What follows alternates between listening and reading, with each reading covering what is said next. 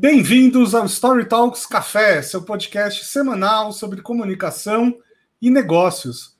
Para você que está nos escutando pela primeira vez, a cada programa, eu, Bruno Scartozoni, e o meu sócio, Paulo Ferreira, que está aí do lado, trazemos aqui um convidado incrível para bater papo, tomar café e comer bolo. Paulo, quem é o nosso ilustre convidado de hoje? Olá, Bruno. Nosso convidado de hoje é jornalista, palestrante internacional, TEDx Speaker, professor e consultor de marketing digital e mídias sociais. Atuou durante cinco anos na estratégia digital da Editora Globo e edições Globo Condé Nast nas redes sociais. É autor e organizador de diversos livros sobre as redes sociais e, em 2018, recebeu o reconhecimento LinkedIn Top Voices, como um dos 20 brasileiros que mais geram engajamento nesta rede. Com vocês, Cristiano Santos.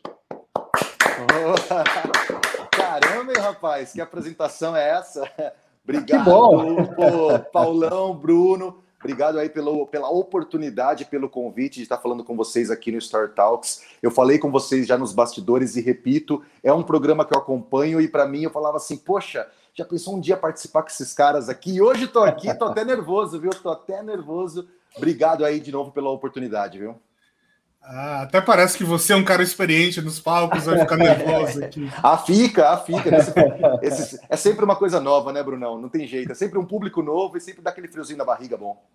Cê, é, cê, é, o Cris, para quem não sabe, né, é um cara que palestra bastante, né? Antes da pandemia, nos palcos aí de todo o Brasil e no mundo, e pós-pandemia, né? Obviamente, no meio online. Cris, ainda te dá frio na barriga quando você sobe num palco ou quando você liga a câmera? Rapaz, eu vou até dizer para você que eu acho que hoje em dia me dá mais frio na barriga por causa da câmera, porque a gente não está vendo o público. Eu acho que o uhum. fato de não estar vendo o público, de você não estar sabendo qual é a reação das pessoas, me deixa mais assim, digamos, a palavra acho que seria quase inseguro, né? De falar assim, gente, como será que está sendo, né? A gente, como professor, gosta muito de ler a reação do público. Então eu até falo, o frio na barriga ele sempre vem porque é sempre um público novo. Você sempre, assim, por mais que seja o mesmo conteúdo que você está acostumado a falar, nem sempre a gente sabe se a reação das pessoas vai ser igual. Então, até hoje, esse friozinho é da mesma forma. E de verdade, no online, a sensação de falar e não saber com quem a gente está falando me deixa aí um pouquinho aí tremendo. Não tem jeito, não, viu? É, a falta, a falta do feedback, a falta da imagem né, das pessoas na sua frente, é uma coisa que a gente gosta muito de fazer e a gente sempre aconselha também. É, pelo menos no início, quando você inicia a sua transmissão, quando você faz aquela, aquele tempo de chegada, né? É sempre bom, alguns minutos ali, a gente sempre recomenda pedir para todo mundo todo mundo na câmera, todo mundo na câmera, para que as pessoas se vejam um pouco, ainda que seja por poucos instantes, por poucos minutos. Cristiano, é impressionante a diferença que isso faz para quem está falando, claro, porque Boa. você tem, forma uma imagem mental inicial de quem está ali, mas também para a conexão entre as pessoas que estão presentes. É muito interessante. Interessantíssimo mesmo isso aí. Interessantíssimo. Sugiro, sugiro que você aplique. Vou testar, vou testar isso daí também. Hein? Muito bom. Verdade. É, Cris, a gente é, já bateu alguns papos aí na vida, né? Se encontrando pelos eventos e tal. E eu lembro que uma vez, almoçando juntos, você me contou a história de como é que você virou um especialista em LinkedIn e mídias sociais. Né? Eu lembro que teve uma história que foi quase que um, que um acidente, né? Que tinha a ver com uma promoção e tal. Conta essa história para o público, porque eu acho que é uma história muito curiosa. E, uh, na verdade, acho que é uma história que representa a história de muitos influenciadores digitais, né? Que muitas vezes começaram meio que por acidente. Pois é, Bruno. Eu lembro que acho que a gente contou sobre isso quando você foi lá almoçar comigo na Editora Globo, não foi? Isso, pode Olha ser. Olha isso. Tô lembrando até que aquele dia tava frio pra caramba. Lembro da gente com uns jaquetão gigantesco. Olha só, Brunão. O... Quando eu tava lá na Editora Globo, eu comecei a trabalhar lá em 2007 e eu era assistente financeiro. E eu trabalhei por vários anos na Editora Globo cuidando das, da, da área financeira lá. Comecei a estudar jornalismo, comecei a gostar muito dessa área E nessa época que eu fazia jornalismo, eu participei de um recrutamento interno para ir para uma área da Editora Globo que era de apoio para as revistas. Eu comprava foto para as revistas em agências de imagem. E aí eu era estudante de jornalismo e tinha rede social, isso era 2009 já, só para encontrar fotógrafo internacional. Então pensa, estava saindo do Orkut, indo para Facebook naquela época tal. Quando chegou 2011 mais ou menos ali, eu tinha o Facebook principalmente para encontrar então esses fotógrafos, mas sempre fui ligado muito com aviação. Eu sempre gostei muito de, de, de avião, quero ser piloto um dia ainda, é um sonho meu ainda de aprender a pilotar avião e tudo mais. Que eu fiz? Segui todas as empresas aéreas no Facebook para poder receber fotos e tudo mais. O que aconteceu? Nesses posts, nesse, nesse seguir as empresas, comecei a receber posts delas. Numa tarde eu vi Azul Linhas Aéreas postando assim, ó completamos 8 milhões de passageiros transportados e tinha uma foto dos funcionários da Azul em Campinas segurando umas plaquinhas com os 8 milhões. Eu peguei e fiz um comentário, né? Poxa, 8 milhões? Acho que é hora de vocês fazerem uma promoção relâmpago de passagens por 8 reais. Será um sucesso com certeza. Parabéns, Azul. Fiz esse post, esse comentário na foto, e a galera começou a curtir o meu comentário no post da Azul. Eu falei assim, ah, eu acho que eu bombei, hein? Tinha nove curtidas só, mas eu falei, bombei, né? Não, estava acostumado com isso. Cheguei em casa e criei um evento no Facebook. Esse evento se chamava Promoção Passagens Aéreas a oito reais. Era uma campanha que eu criei. Essa campanha cresceu tanto, chegou a 27 mil convidados, as pessoas foram começando a espalhar tanto esse evento no Facebook, que a Azul Linhas Aéreas resolveu fazer a promoção. Depois que a Azul Linhas Aéreas fez a promoção, eles simplesmente fizeram então durante uma hora venda de passagem por oito ida e oito volta. E uma amiga minha que trabalhava comigo nessa área da editora Globo aí de pesquisa de foto, que hoje é minha coach, que é a Solange Reis, falou assim para mim: Cris, eu posso contar sua história para uma amiga minha da Época Negócios? Falei, pô, pode. E aí eu dei uma entrevista para a Época Negócios sobre isso. Saiu uma matéria chamada Pedido no Facebook faz Azul vender passagens a oito reais. A matéria trazia o link para o meu Facebook, para me seguirem para ver se eu iria fazer novas campanhas. Cara, eu não soube mais o que era ter um perfil pessoal meu a partir dali, porque era tanta gente me seguindo. O que, que eu fiz? Eu peguei e comecei a divulgar sobre essa matéria e o, o canal Futura me convidou para fazer uma matéria também na TV sobre mobilização em redes sociais. Daí eu gravei um documentário com eles e depois desse documentário a editora Globo me convidou para fazer uma palestra sobre essa história no dia digital para os jornalistas da editora. Eu nunca tinha palestrado na vida, fiz essa primeira palestra lá para esses jornalistas contando a minha história com alguns prints. E aí, duas semanas depois, a RH me chamou e falou assim: tinha um dos diretores presentes que ele falou assim: ó, nós queremos esse cara cuidando das redes sociais do nosso novo produto aqui na editora Globo, que era o mundo do sítio do Pica-Pau Amarelo. Eles criaram um cargo de analista de mídias sociais e eu comecei a trabalhar com isso então na editora em 2011. Fiquei um ano e em 2012 me chamaram para trabalhar com a Ana Brambila, que foi minha grande professora de redes sociais, e aí eu e ela trabalhávamos juntos, eu como assistente dela, para gerenciar as 16 marcas da editora Globo nas redes. Em 2014 ela foi fazer doutorado na Argentina e quando ela foi fazer esse doutorado eles me convidaram então em 2014 para poder gerenciar então a estratégia digital nas redes sociais de todas as revistas. E tudo isso começou naquela brincadeira das linhas aéreas, cara. Olha que incrível. Que coisa, que coisa incrível. Espera aí, é, é, mas aí você falou uma, uma frase que é meio chave aqui e que já vai dar origem para uma pergunta aqui, que de certo modo vai ser um pouco cabeluda, Cris. Ixi, Maria, olha. É o seguinte, olha só. Você falou, a, a sua carreira começou, né? Quando você quase que inadvertidamente criou uma mobilização em rede social, criou um movimento ali, né? E, e criou impacto através de, é, particularmente através de identificar algo que muita gente queria. Maravilha. Veja, eu tenho, eu conheço muita gente que tem um poder bacana de mobilização em redes sociais, é, que se transferiu para redes sociais, um poder de mobilização real que se aplica nas redes sociais. Então, quando a gente vê pessoas como a Camila Coutinho, por exemplo, que tem um poder imenso de mobilização nas redes sociais, ou a minha amiga Renata Quintela, que é do Instituto Nossa Jornada, que faz uma, uma série de mobilizações e fez um grande trabalho na crise de, de oxigênio em Manaus, por exemplo, via redes sociais, exatamente, utilizando assim. Então, a mobilização está no coração uh, de coisas que acontecem né? Na, na mídia social, na rede social, e depois, eventualmente, extravasam para o mundo. A semana passada, nós assistimos um vídeo muito interessante. De uma uh, pessoa, de uma aluna da GV,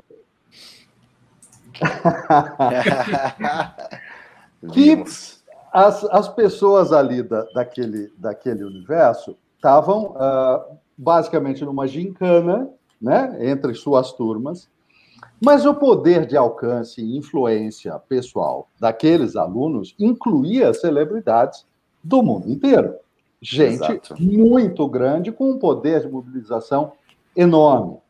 E veja, isso ao mesmo tempo que virou, por um lado, um meme, uma piada, por outro lado, me traz. E eu fiz essa pergunta para o Bruno quando ele me passou esse, esse vídeo, e a faço para você agora. É, Cris, essas pessoas poderiam fazer mudanças relevantes no mundo se elas trabalhassem por coisas que realmente importam. Não?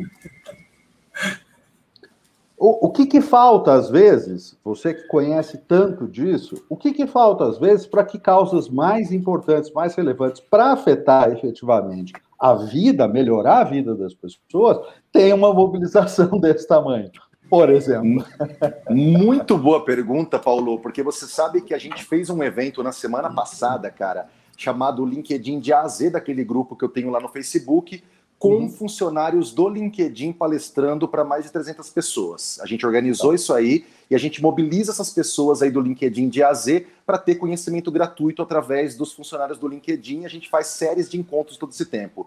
E um dos assuntos que a gente citou foi sobre a questão do, da viralização no LinkedIn uhum. de posts que têm um storytelling gigantesco mas que muitas vezes são histórias inventadas, histórias criadas e que tem mais de 20 mil curtidas, milhões de comentários, e isso faz com que muita gente fique assim, ó, poxa, eu fico chateado porque eu escrevo coisas bacanas no LinkedIn, faço conteúdos legais e não viraliza. Agora, pessoas que escrevem esses, esses textos assim de, vamos dizer assim, textos que acabam sendo aquele clichê barato para poder ganhar like, a gente até chama hum. assim que são os clickbaits do LinkedIn, tem força. Hum. E perguntaram isso para o editor do próprio LinkedIn. Falou assim hum. para ele: por que, que de repente a gente vê as pessoas, por exemplo, engajando demais nesse tipo de post? Não tem como o LinkedIn barrar isso? Ele falou assim: olha. A gente pode tentar trabalhar na engenharia para identificar esse tipo de conteúdo. A gente pode tentar ver se de repente, de alguma forma, a gente identifica se isso não está sendo spam.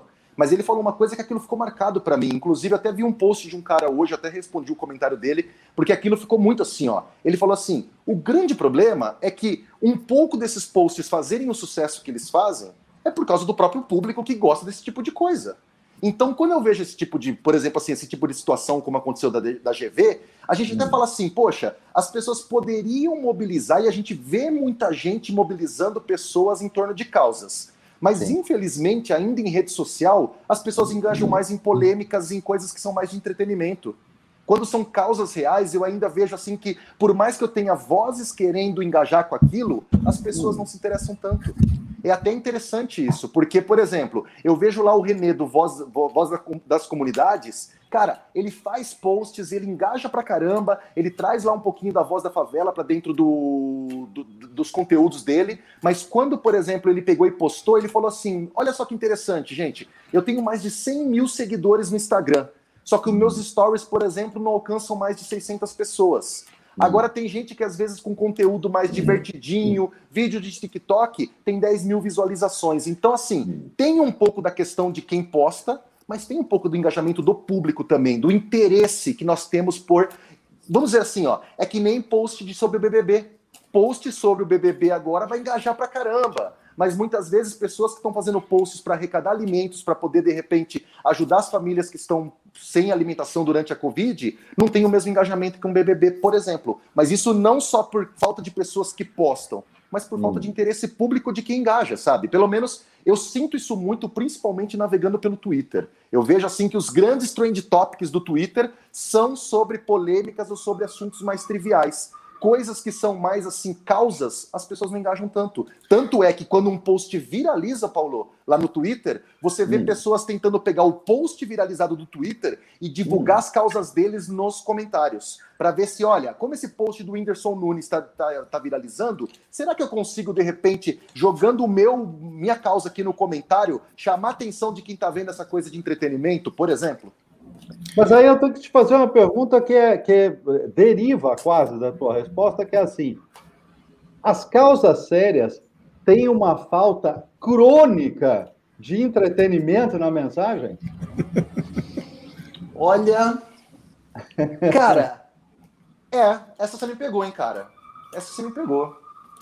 Porque eh, o que falta é isso, causas que, que contem as suas histórias de uma maneira interessante e de entretenimento, porque é. eu, a gente trabalha muito com o mercado corporativo, Cris, e muitas vezes eu digo, quando a gente está dando cursos uh, in company, né, mesmo que online, mas para grupos de uma única companhia, muitas vezes eu faço esse lembrete com muita, muita. Uh, estressando muito esse ponto para eles vocês uhum. não podem esquecer que entretenimento é um valor em si.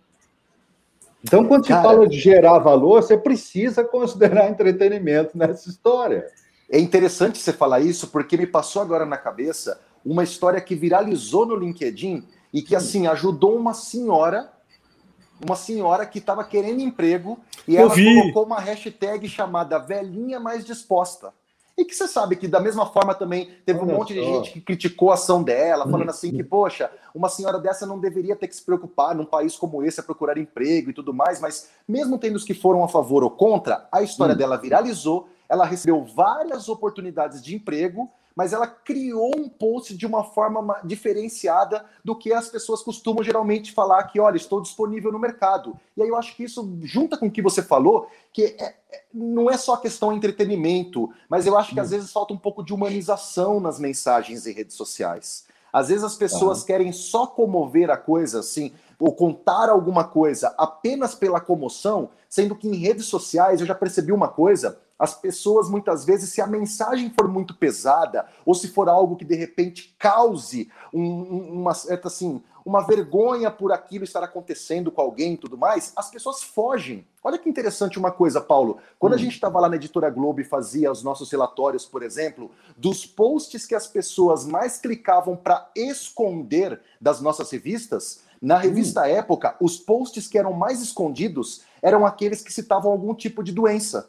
As pessoas não queriam saber que existem aquelas doenças. Elas não gostavam de alguma notícia que falavam que aquele tipo de coisa, por exemplo, olha, aumentou, por exemplo, nem era em época de pandemia, né? A gente está falando, por uhum. exemplo, assim, HIV aumentou no mundo a transmissão. Ou então, assim, veja aqui formas para você se prevenir de tal doença. As pessoas não gostavam de saber que as doenças existiam, então elas ocultam da timeline como uma sensação do tipo assim: quero deixar ela um pouco mais leve. A gente percebia isso do público ah. e elas engajavam em notícias que, por mais que talvez não fossem as melhores notícias, mas que tinham ali um quê de trazer uma esperança, uma mensagem diferente, até na chamada. A gente começou a hum. perceber que até na, na, no, no, jeito de você descrever ali a chamada da matéria mudava um pouco isso. Então eu acho que isso que você falou é muito importante. Falta o entretenimento, mas na verdade é aquela coisa, né? Além do entretenimento, falta aquela coisa que as pessoas falem assim: poxa, eu também faço parte disso. Eu também, de alguma forma, posso colaborar e isso também pode ajudar a minha vida ou alguém próximo. Não, hum. não é que as pessoas só se mobilizam em causas que as beneficiem, mas muitas vezes elas preferem conversar com, elas preferem colaborar com algo que está mais próximo, porque elas sentem aquela coisa do tipo assim, ó, é palpável, a minha ajuda, eu tô quase que sentindo uhum. o que, que eu tô ajudando, né? Então, eu, eu queria fazer uma analogia aqui entre os produtores de conteúdo de mídias sociais e bandas, né? Porque todo produtor de conteúdo, eu acho que sofre um pouco dessa, dessa angústia ou dessa, desse sonho de assim, não, eu vou ser um puta influenciador, eu vou ter milhões de seguidores e tal. E acontece que nem todo conteúdo é para públicos desse tamanho. Tem conteúdos que são para nicho, né? Assim como banda. Se você toca pagode, se você toca sertanejo universitário, se você toca pop rock, talvez você possa almejar ter milhões uh, de fãs.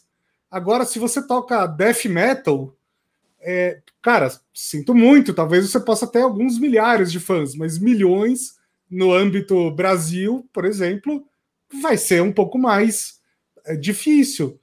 E, e, eu vejo assim que tem muita gente que faz conteúdo muito bom, de repente mais técnico, mais, mais nichado, ou que fale de assuntos mais complicados, que não vai ter milhões de seguidores, mas pode ter ali sua comunidade muito participativa, né? É, e que isso eu acho que faz sentido também. É um jogo precisa... de relevância, né? Não é um, é jogo, um jogo de quantidade. Exato. Exatamente. É, a, a, até para vocês terem uma ideia, quando a gente criou lá o LinkedIn de AZ em 2014, cara, a gente tinha 30, 40 pessoas nesse grupo. E aí a gente tirava dúvidas sobre LinkedIn dentro desse grupo de pessoas que não conheciam a, a ferramenta.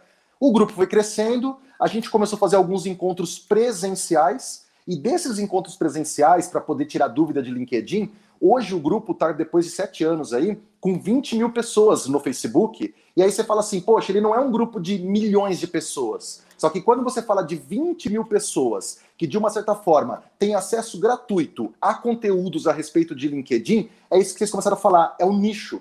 É o nicho que às vezes uhum. a gente fica muito preocupado com as métricas de vaidade e achando que eu só vou também ser um bom engajado se eu tiver milhões de likes e na verdade não funciona muito bem assim, né? O próprio LinkedIn, quando eles lançam aquele LinkedIn Top Voices anualmente, cara, uhum. nem todos os top voices que saem na lista deles uhum. são pessoas que são muito seguidas na rede ou tem muitos comentários no seu post. Por quê? Porque o LinkedIn fala que não é apenas o número de seguidores que gera influência. Eles querem ver o quanto essas pessoas, com os conteúdos que elas trazem, afeta de alguma forma o ecossistema ou a área de atuação delas ou as pessoas que seguem elas, e eles têm como ver isso internamente, além do que o número de curtidas. Então, é interessante como é que as vozes fortes hoje também independem muito só da viralização, né? Exato, exato. Então, já que você comentou do grupo, me, me conta uma coisa: qual é a dúvida que mais aparece? Cara, a primeira dúvida que as pessoas têm é se realmente LinkedIn funciona. Eu acho que a pergunta que as pessoas mais gostam de fazer é essa: LinkedIn funciona? Porque na verdade as pessoas muitas vezes entendem também o LinkedIn como uma maquininha, cara. Uma maquininha que eu vou lá, preencho o meu perfil, apertei um botão e tem que começar a me aparecer emprego. E se não aparecer emprego, ele não funciona. As pessoas não entendem como rede social. Muitas vezes elas não que loucura, querem ir lá. Não, Paulo, é impressionante porque as pessoas elas não entendem que, por exemplo, você precisa preencher um perfil, você precisa atualizar aquilo como rede social e conversar com as pessoas, você uhum. ter frequência, as pessoas dão atenção ao Facebook, ao Twitter, ao Instagram, ao TikTok, e já no LinkedIn elas falam: ah, não, mas eu não posto quase lá, eu não sei o que postar. Sendo que muitas vezes ela já tem posts profissionais em outras redes. Então, acho que a primeira, uhum. Brunão, é: LinkedIn funciona, cara. Não à toa que Há sete anos eu dou palestras, cursos, workshops sobre LinkedIn, empresas, universidades, eventos, e as pessoas ainda citam para mim no evento. Nossa, Cris, aprendi muita coisa porque eu nem mexo no meu LinkedIn, eu nem abro. Nossa, nem olhava para o LinkedIn. 2021 as pessoas citam. Cristiano, eu não mexo, não sei para que, que essa rede serve, eu achava que era só para a gente procurar emprego. Então, assim, é um desafio muito grande mudar essa visão da galera, viu? Mas, mas, Cris, eu vou te falar uma coisa. Eu, a gente tem um, um, um uso frequente do, do, LinkedIn, né? Não tem um alcance muito grande, o Bruno tem um alcance maior que o meu, mas enfim, não é uma coisa uh, enorme, não. Mas uhum. posto com alguma frequência, tenho vários artigos escritos lá, tenho vários posts e tudo.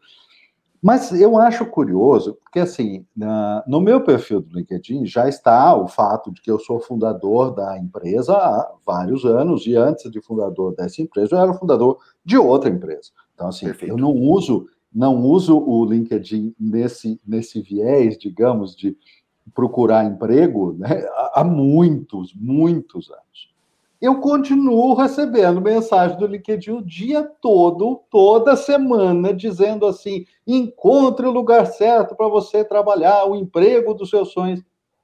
Aí fica difícil. É, isso, isso, isso é interessante você citar, Paulo, porque é uma coisa que eu falo até para os alunos na aula, tá? Hum. O LinkedIn, muitas vezes, nessa questão de e-mails, ele tem muito e-mail que pode vir para você, meio que automatizado do sistema, Sim. e que eu sempre recomendo, galera, ir lá nas configurações, na parte de comunicação, e desativar alguns tipos de lembretes no e-mail já dá uma uhum. limpada disso. Porque tá. realmente é meio que sistema. Por mais que a gente tenha ali, o LinkedIn até criou, Paulo, uma, uma forma de você colocar que você presta serviços ao invés de ser funcionário, por exemplo. Uhum. Ah, eu não sou necessariamente uma pessoa que estou procurando emprego, eu presto serviços, eu estou em busca de clientes. Só Sim. que essa ferramenta ainda está em testes, então não é todo mundo que tem. Ah, é uma okay. ferramenta que você coloca assim, ó, informe quais serviços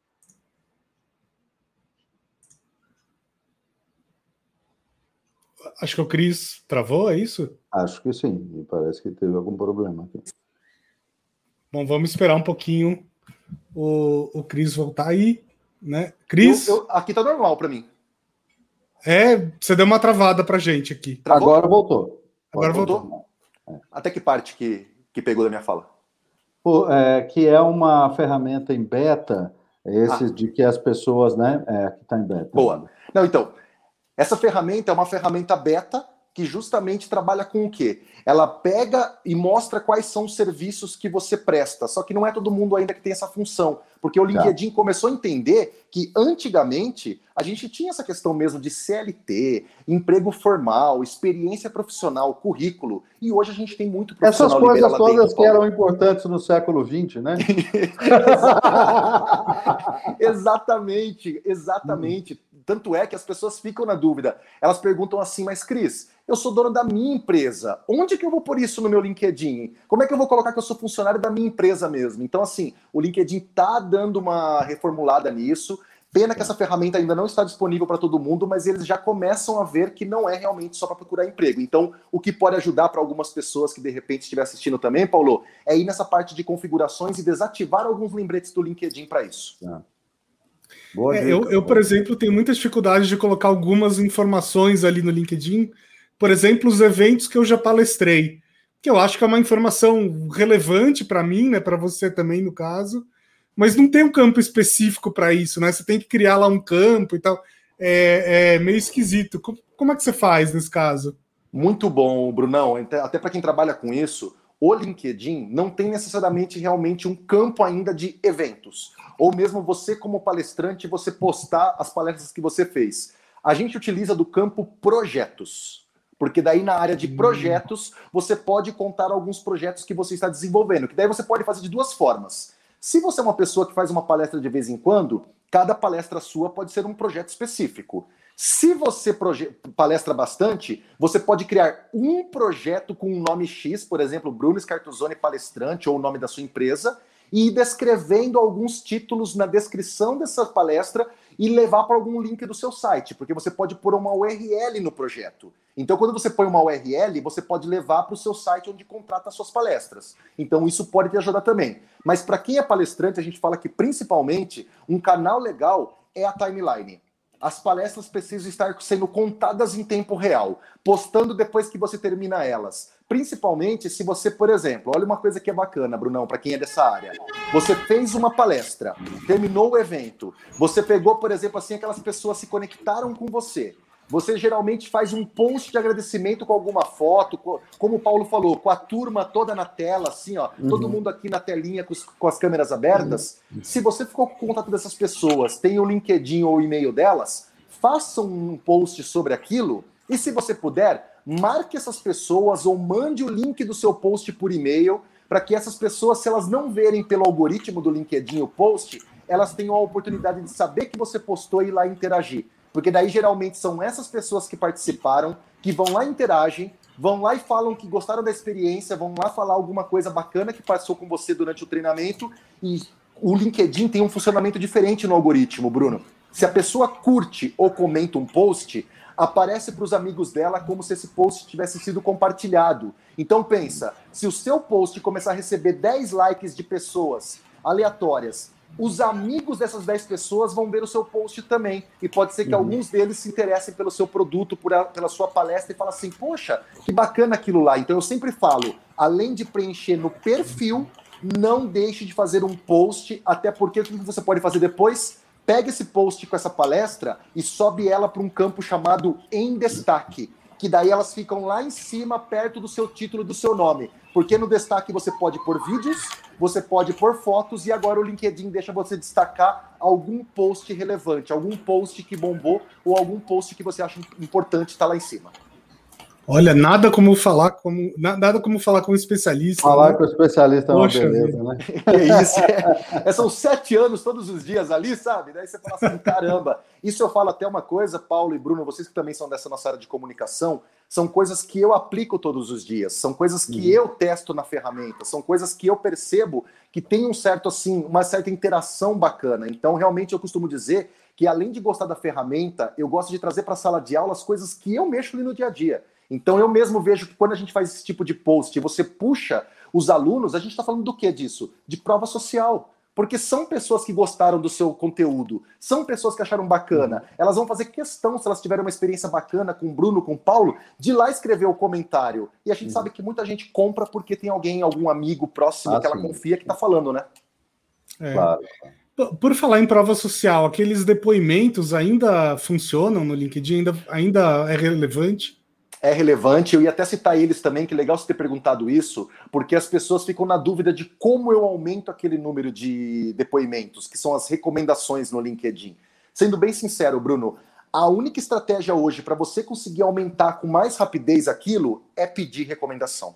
E não precisa ter vergonha de pedir recomendação. Sabe por quê? Primeiro que você vai pedir recomendação para alguém que você tem uma relação legal. Você vai Sim. pedir para alguém que trabalhou com você, algum cliente, alguém que conhece seu trabalho. Segundo, que por que, que a gente fala de pedir a recomendação? Porque a pessoa vai receber um link por mensagem privada. Quando ela clica nesse link, o link já abre uma caixinha que ela só escreve o depoimento e te devolve. Agora, se a gente esperar alguém vir escrever um depoimento para você, ela não sabe às vezes o caminho, Bruno, que ela tem que abrir o seu perfil procurar o botão mais, clicar nesse botão mais, clicar no botão recomendar, e aí ela vai, ela tem que preencher umas coisinhas assim, qual que é o seu relacionamento com a pessoa, tal. É tanto campo que quando é você que pede, adivinha, ela já vem com tudo isso preenchido, ela só escreve sobre você e manda. E tem um detalhe, Brunão, você pode ir lá e colocar ainda uma mensagem personalizada. Ou seja, se você está pedindo uma recomendação para o Paulo e você tem um relacionamento bacana assim de amizade com o Paulo, nessa mensagem privada,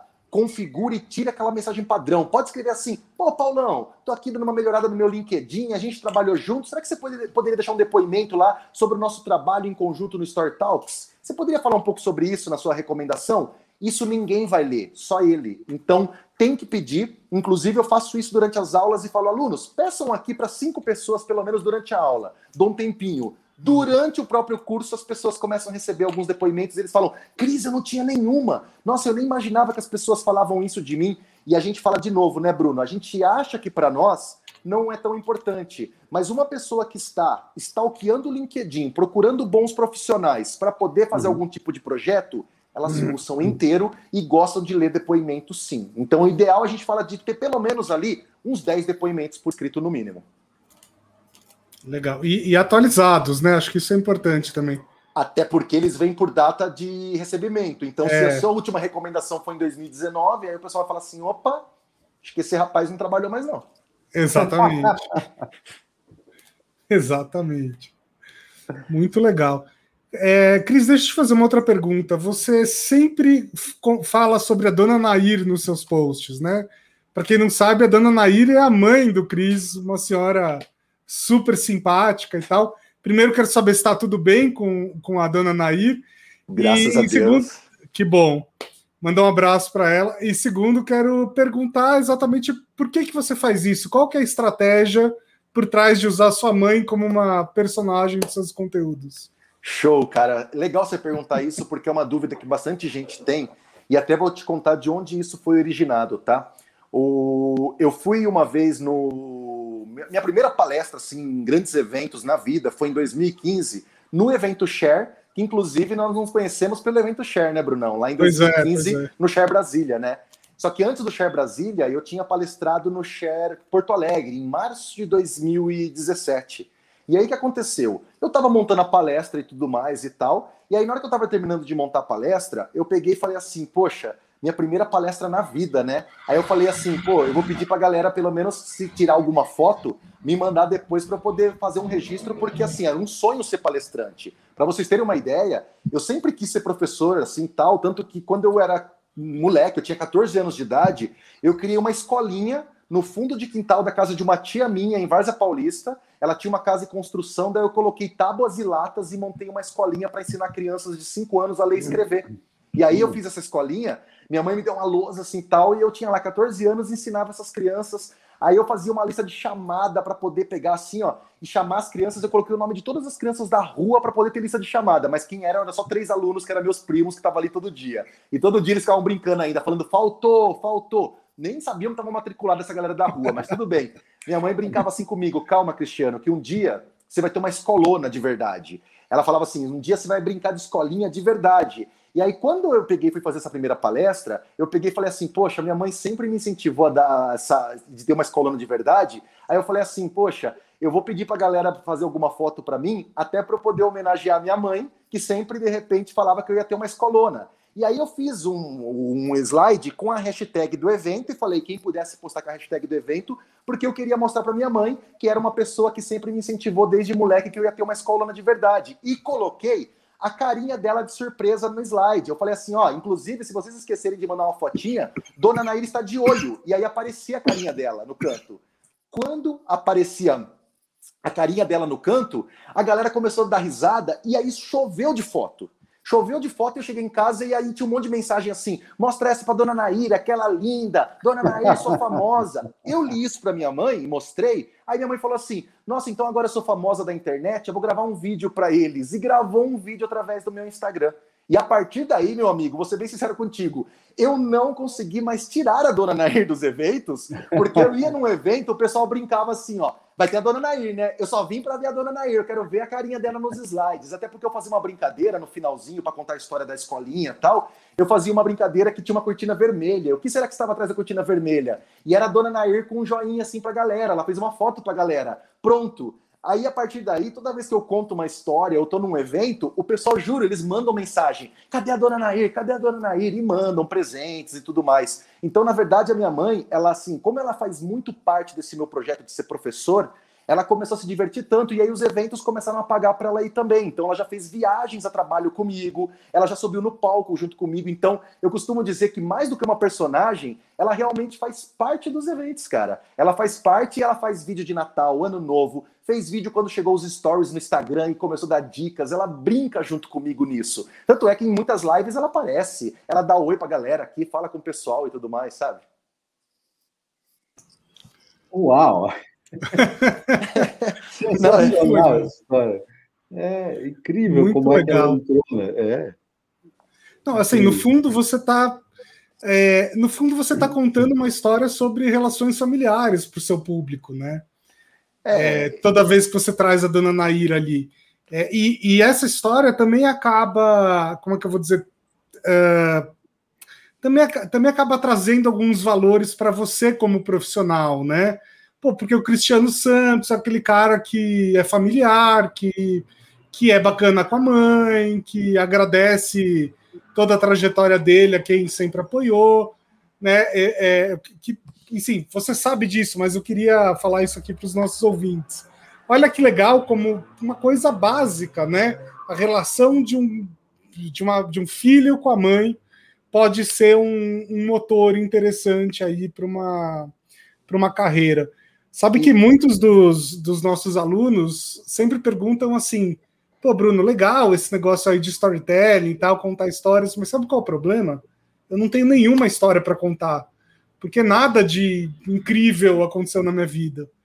E o que eu sempre respondo é isso: que às vezes a gente tem coisas banais na nossa vida que já podem ser uma história, como é essa sua com a dona Nair. Muito é, legal esse exemplo.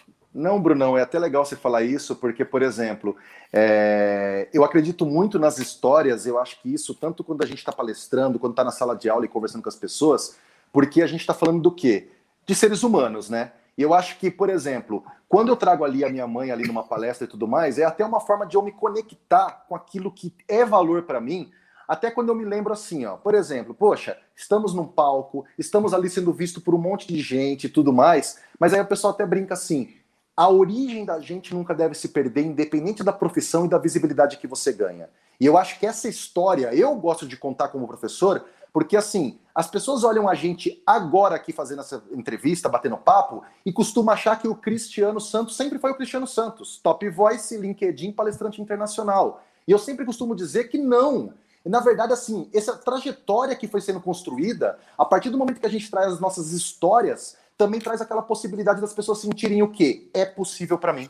Nossa, é possível para mim. No RD Summit 2019, que foi o último RD Summit presencial, cara, eu tive a primeira oportunidade de fazer a minha palestra na plenária, que é aquele palco gigante deles para 5 mil pessoas.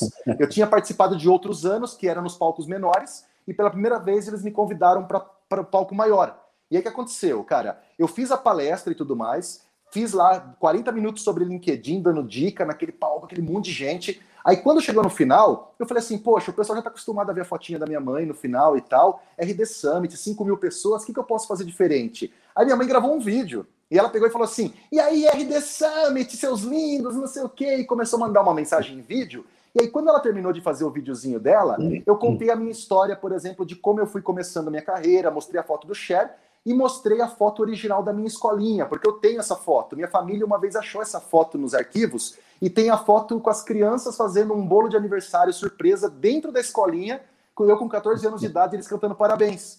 Quando eu mostrei essa foto, cara, as 5 mil pessoas pararam assim, ó, e levantaram no evento e começaram a aplaudir em pé.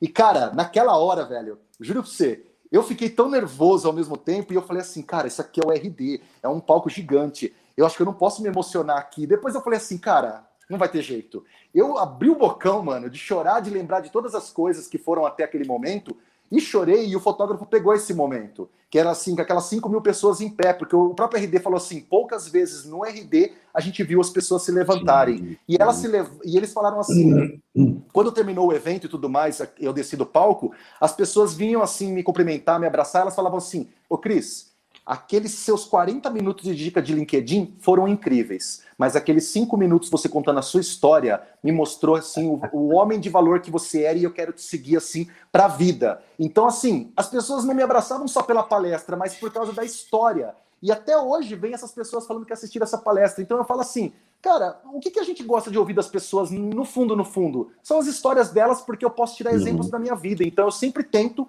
trazer, dentro da minha possibilidade, uma história que é real também, não é inventada. Ô, Cris, você, sabe, é uma... é, você sabe que é uma coisa sensacional? Que, enfim, a gente, até por força do nosso trabalho de preparar palestrantes, preparar as pessoas para falar em público, a gente tem a felicidade de conhecer história atrás de história atrás de história o tempo todo.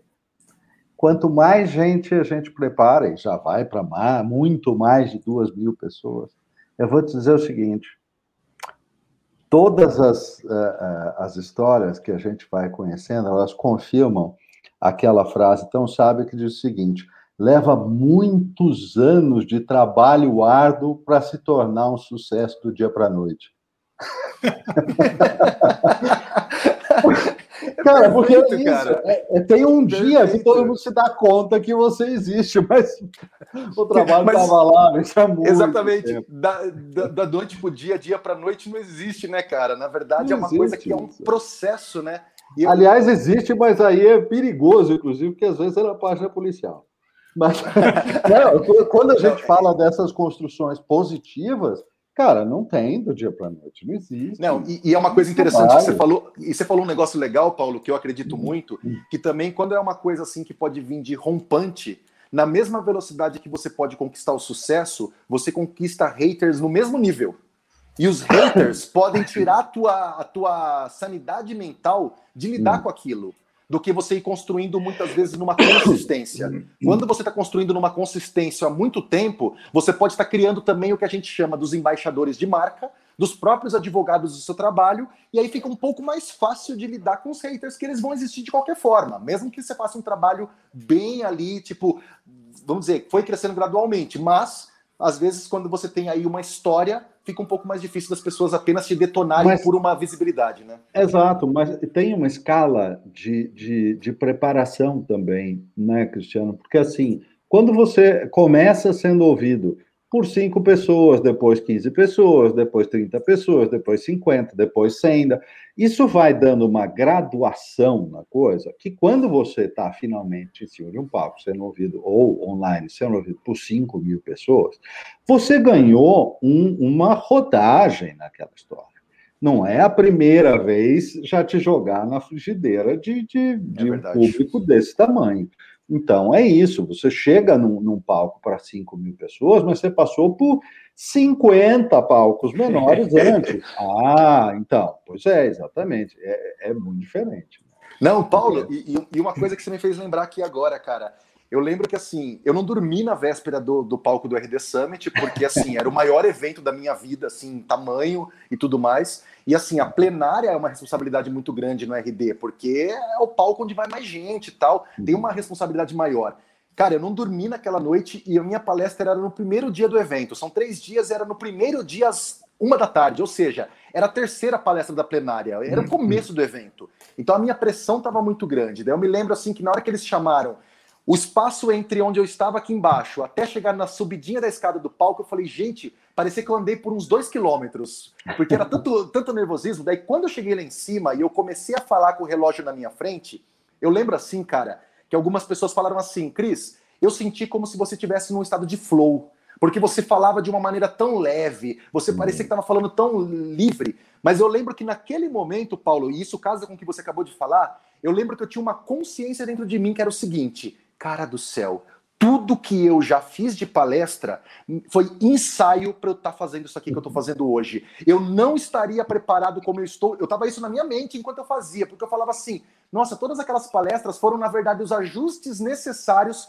para essa palestra da RD ser tão perfeita no sentido de tipo assim, 40 uhum. minutos cravado, uhum. sem nenhuma gaguejada assim muito séria, sem nada de uhum. branco ou algum slide que travou. Sabe aquela coisa fluida? E eu pensei nisso Sim. que você falou. Foi ensaio, cara. Foram Sim. seis anos ensaiando, cara. Que legal você falar isso. e, olha só, é, você, nosso ouvinte que está escutando agora, se tiver curiosidade para é, saber mais sobre o estado de flow, a gente tem um programa com esse tema, o programa com Cadu Lemos Uh, podem procurar aí, são alguns programas atrás, uns seis ou sete, se eu não me engano, tá, que a gente falou bastante sobre, sobre isso. Engraçado que é, esse tema tem sido bastante citado aqui, né? Foi, pelos no, outros no convidados. Último, no último é. programa, mais recente, com o Alex Schultz também, foi muito falada essa questão do estado de flow. É, e, e, de fato, é, é uma situação é, que vai se tornando mais conhecida, o estado de flow não tinha esse nome, mas ele é conhecido há alguns milhares de anos. Mas a questão essencial é que agora é, tem um espaço para se falar disso numa, numa arena profissional, digamos assim, né? É. Isso, isso, Cris, isso tem é, essa modificação das relações das pessoas, em como elas tratam o trabalho, como elas falam do trabalho, essa humanização também uh, no sentido da, de, de, se mostrarem um pouco mais autenticamente. Você tem sentido isso ganhando espaço no LinkedIn? Porque, pelo menos na minha timeline ali, é algo que eu vejo muito forte. Rapaz, olha, desde 2019, praticamente, um dos trabalhos que eu tenho mais prestado, por exemplo, serviços nas empresas, é de treinamentos para profissionais das uhum. empresas para eles usarem bem o LinkedIn, porque as uhum. empresas começam a ver a força do que a gente chama de marca empregadora. Na verdade, uhum. saiu uma matéria no próprio Mark o ano passado, eu achei muito interessante que ela fala assim, ó, perfis no LinkedIn viram espelhos das empresas. Ou seja, eles começaram a perceber que os perfis pessoais são tão importantes quanto o perfil empresarial da empresa dentro do LinkedIn. Por quê? Primeiro que perfil pessoal tem muito mais alcance do que perfil empresarial orgânico, sem uhum. anúncio, sem nada.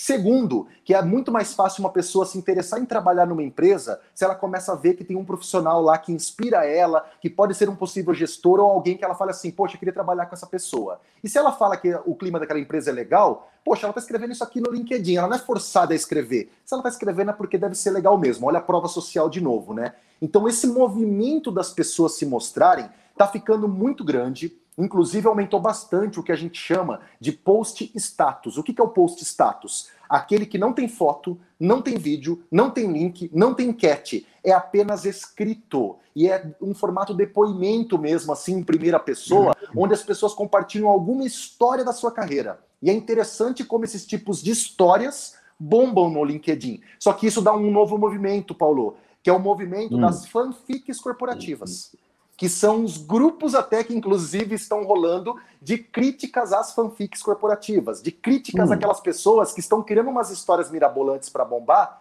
para poder de repente ganhar engajamento, mas a gente fala, quanto isso vai se sustentar com o tempo? Será que você vai chamar a atenção de um recrutador ou de uma pessoa, de um cliente, só porque você tem um post com 20 mil curtidas, mas é que uma história que você fala assim, ó, estava tomando meu café na padaria e um candidato passou correndo e pisou numa poça de água, emprestei minha bicicleta para ele, ele pedalou, fomos juntos, ele conseguiu emprego, nos abraçamos. Isso é muito forte no LinkedIn e é uma crítica gigantesca porque os algoritmos dão valor a isso. Então, assim, hum. também as pessoas têm que começar a perceber que ao mesmo tempo que elas ganham esse espaço, poxa, agora eu tenho voz, agora nós temos que nos mostrar, agora eu tenho como mostrar o trabalho da minha empresa, elas precisam saber como fazer isso. Porque, por exemplo, Nubank há um tempo atrás fez um post no blog deles falando hum. que um rapaz era líder da comunicação LGBTQI+, e esse líder hum. deu dicas então de como essa comunicação tem que ser diversa nas empresas. E fez o post na página da Nubank. E aí um hum. funcionário da Votorantim Cimento, supervisor, foi lá e fez o um comentário. Olha, líder é líder, independente da escolha sexual. Agora, ter um líder LGBT é de uma idiotice sem tamanho. Colocou dessa forma, o que, que aconteceu? Ele foi demitido da empresa e a Votorantim fez um pedido de desculpas na página corporativa pela atitude do funcionário. Por quê? Por causa desse tipo de discurso e tudo mais, homofobia e tal. O que, que a gente está uhum. querendo dizer com isso? Que não é só a voz e o espaço para você falar um pouco mais humanizado. Tem formas também. A gente tem que tomar um cuidado também para não ir muito além da conta, porque senão você pode queimar tanto o seu nome quanto o nome da empresa, né? Ah, é. Ah, é. Sim, sim, sim. A, a, gente tem discutido muito isso, até eu e o Paulo e tal, é, sobre a importância das pessoas pensarem né, com muito carinho, refletirem muito sobre as palavras que elas usam em determinados temas, né? Porque muitas vezes a gente vê, inclusive, pessoas que não necessariamente pensam de um jeito errado e tal, mas falam alguma coisa que pode ter uma dupla interpretação ali, e aí, de repente, pum, acabou a carreira da pessoa. Né? Ou gerou toda é, uma fica, fica marcado, fica marcado por uma redução, que foi uma frase infeliz, né?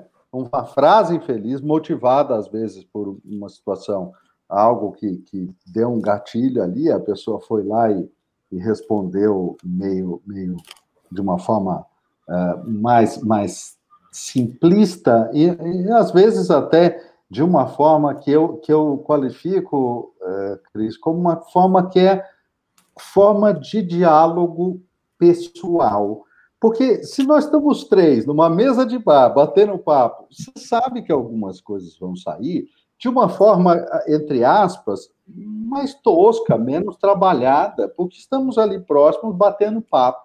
E as pessoas vão ficando à vontade na rede social e, eventualmente, tá, aquele negócio está aberto ali o tempo todo, ele está e tem que interagir, tem que participar, e, de repente, ele está postando toscamente, como se ele estivesse conversando com um amigo no bar.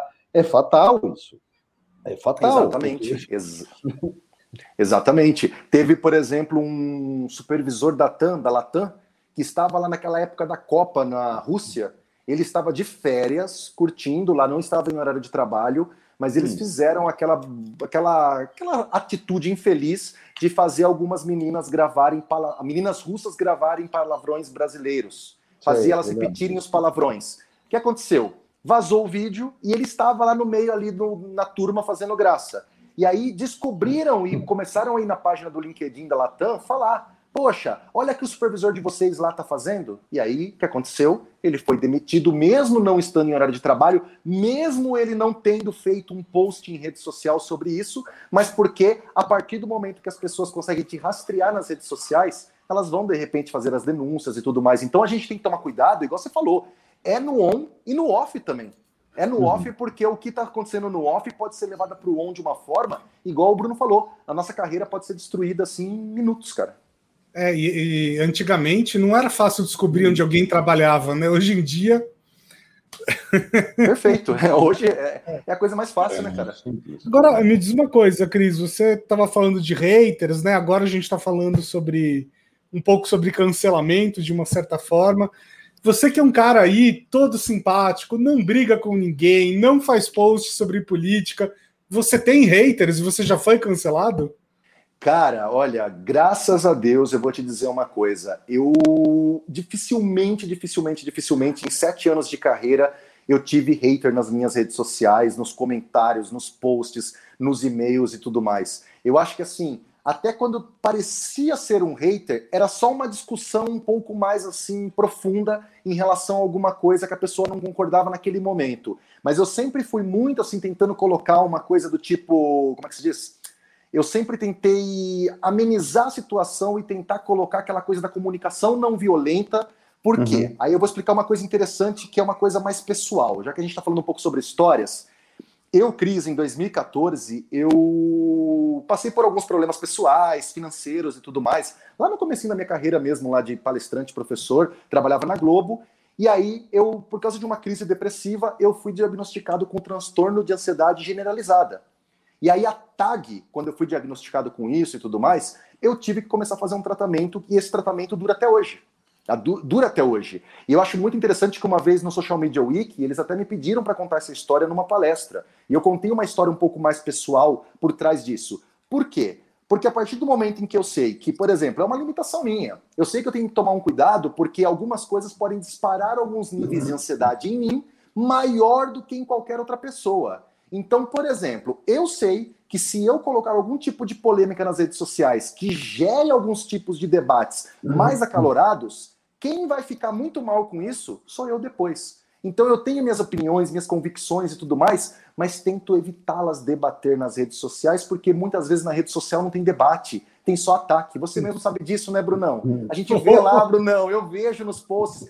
Sabe o que, que eu brinco, Bruno? Comigo mesmo? Eu falo assim, ó, eu não suportaria. Levando em conta meu, a minha tag, a minha tag não suportaria ir dormir com aquelas pessoas falando naquele tom comigo. Então, olha que engraçado. Eu, na verdade, eu, verdade, eu preciso ter alguns controles internos. Hum. Eu converso isso com algumas pessoas, eu, com a minha terapeuta e tudo mais, e acho isso interessante de se citar, porque é, cada um sabe as suas limitações. Então eu falo assim, cara, então se é para de repente assim, eu usar as redes sociais para poder fazer alguma coisa, que eu use as redes sociais para falar dos meus bastidores de trabalho, que eu use as redes sociais para poder contar de algum evento que eu vou fazer, ou que eu dedique para as pessoas e ensine elas. Então a minha rede social é para usar como professor Cristiano Santos. E isso foi uma coisa que eu coloquei como a minha persona dentro de redes sociais para evitar alguma coisa que eu sei que depois quem vai sofrer sou eu internamente, sabe aquela coisa? Então acho que com isso, Brunão, eu criei um ambiente que evita o hater. Porque assim, eu tô ali como professor, fazendo um monte de evento presencial e online gratuito, dando um monte de dica de graça. Semana passada tinha mais de mil e poucos inscritos nesse evento do LinkedIn de AZ, que é de graça. Um monte de coisa lá, praticamente, que eu faço ali o tempo todo, é grátis. Se a pessoa ainda assim quiser atacar, daí eu falo, poxa, aí eu acho que o problema não é meu, não, viu? De verdade, cara. É, eu, eu acho que tem uma chave muito importante que você mencionou aí, é, Cris, que é, é a chave da persona, do que você colocou exatamente que é isso, né?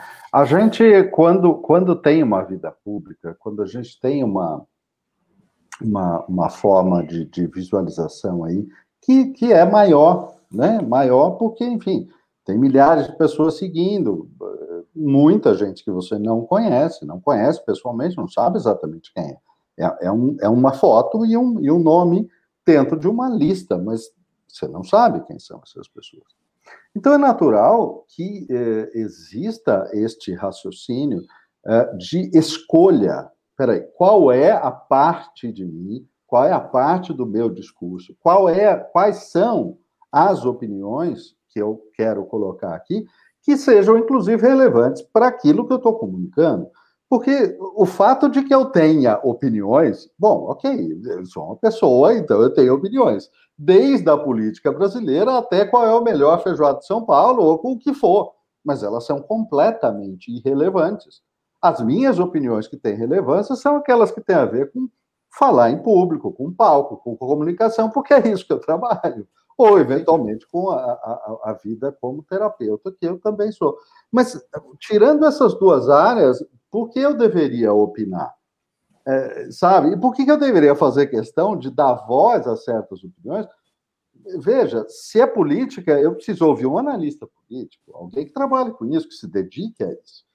E se é o melhor para de São Paulo, eu também ouvir um, alguém capacitado para isso. Eu tenho o meu gosto e a minha opinião, mas ela não é, não deveria ter espaço. Então, esse recorte que você identifica é uma chave extremamente importante, mas eu acho que as pessoas nem sempre se dão conta disso. Né?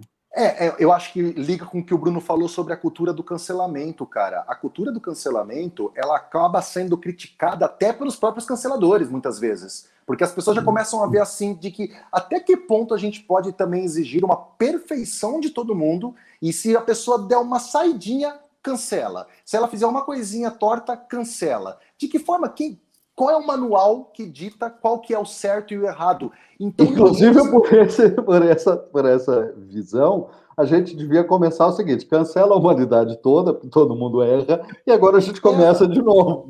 Não, e, e, outra coisa, né, cara? E outra coisa, se você for pensar, por exemplo, eu tô ali fazendo meu trabalho, eu tô ali, por exemplo, assim, postando alguma coisa, as pessoas elas têm o direito de pensar, não pensar e tudo mais. Mas de verdade, qual que é o, qual que é o fio assim?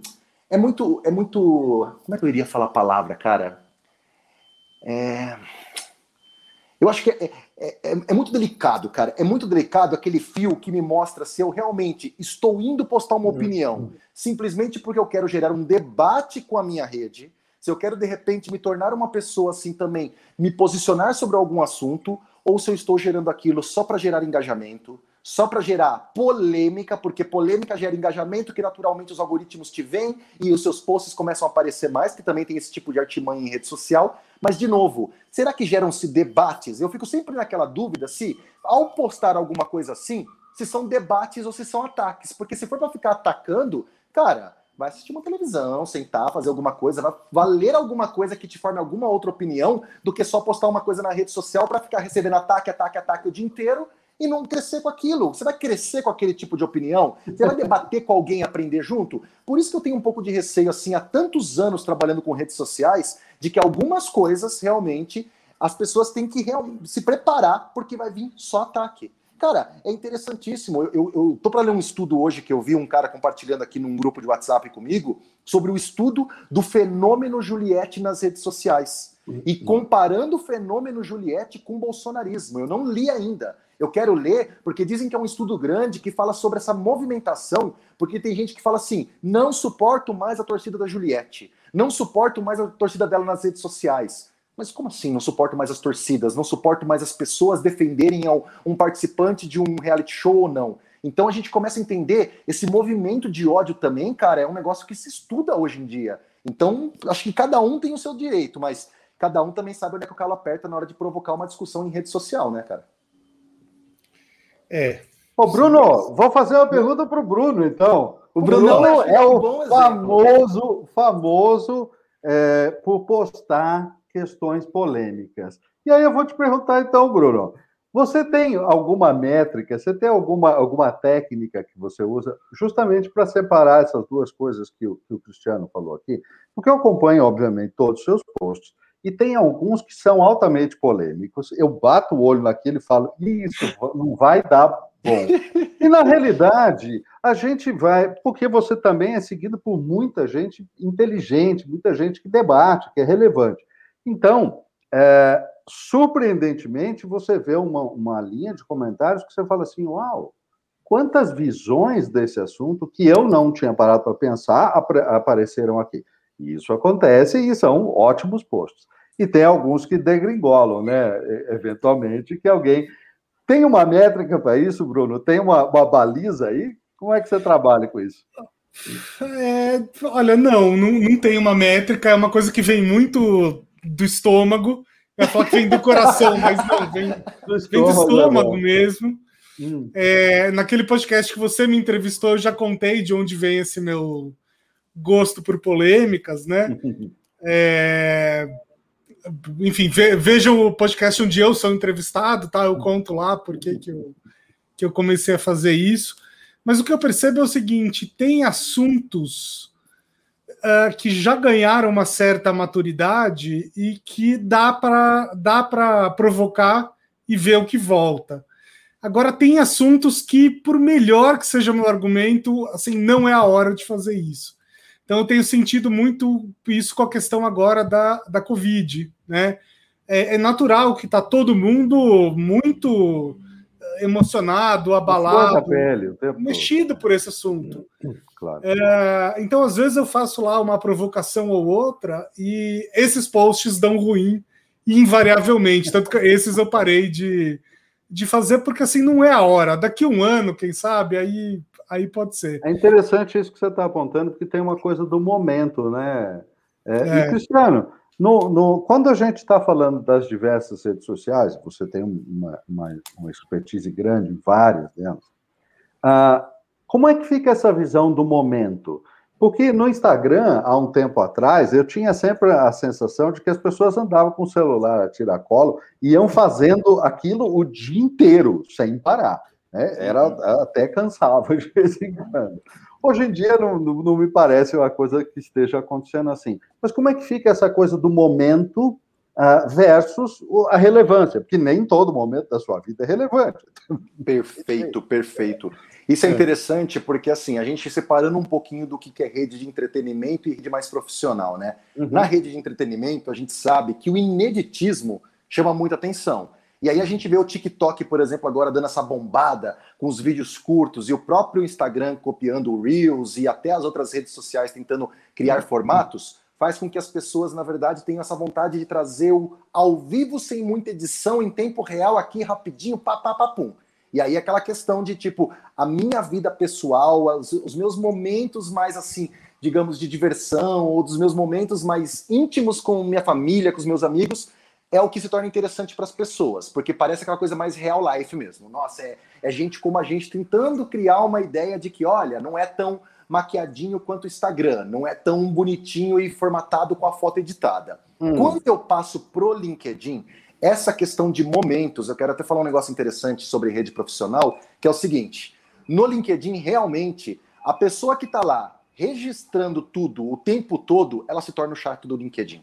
Tanto é que a gente até cita que mais do que um post por dia vai te prejudicar. Primeiro que te prejudica porque o algoritmo começa a atrapalhar a própria entrega do seu post anterior que você tinha feito. Ah. E segundo, que na verdade é aquela coisa, é melhor nessa parte de relevância. Você falou uma palavra muito legal, Paulo. Relevância. Muitas vezes você construir um conteúdo mais bacana, você ter uma história mais bem elaborada, assim, você realmente construir aquele texto com mais calma trazer algum argumento, trazer uhum. alguma dica, marcar alguns profissionais envolvidos, tem a tendência das pessoas falarem assim: poxa, o Bruno, quando aparece aqui no LinkedIn, traz umas discussões interessantes, cara. E podem ser as discussões até mais polêmicas, não tem problema. Mas é, é a questão com que eu construí aquilo. O LinkedIn tem uma barra do lado direito, por exemplo, que agora se chama Assuntos Mais Discutidos. E eles trazem algumas notícias que as pessoas estão compartilhando no LinkedIn. Então você começa a entender assim: opa, as pessoas estão falando do barco lá, do super navio que estava encalhado, por exemplo, Sim. no canal de Suez, que foi hoje, liberou lá o espaço. As pessoas estavam vendo aquilo entre as notícias mais discutidas. O que, que aquilo te dá uma ideia, por exemplo, dentro do LinkedIn?